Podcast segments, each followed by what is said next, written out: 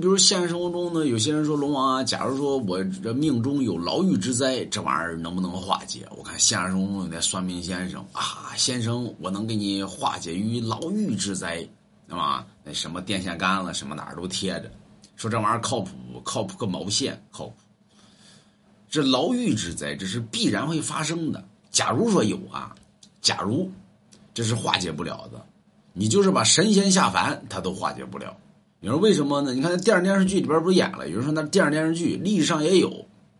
你包括于咱们说这个谁呢？你看那东方朔给那刘彻，啊，说那刘彻那位太子他有牢狱之灾，那能化解吗？化解不了。你不管说是被人陷害，还是说你命中该有，这都化解不了。为什么呢？如果一旦你化解了，可能会带动于整个的连锁反应。你包括于咱们看。呃，谁呢？袁天罡，那袁天罡能耐大吧？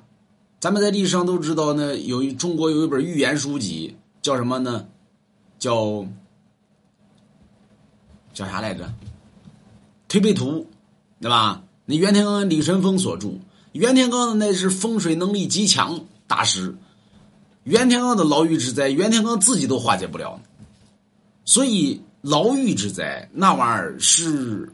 七劫里边必然发生的，所以是没办法化解的。你神仙都化解不了呢，你更何况那那大街上那天天杆上贴那算命先生呢？那就是为了骗你口袋里边那点钱。其实你命里边可能没有，对吧？完了之后你命里边可能就有了，为什么呢？信则有，不信则无呀，对不对？所以少信这玩意儿，买了我那一幅字画吧。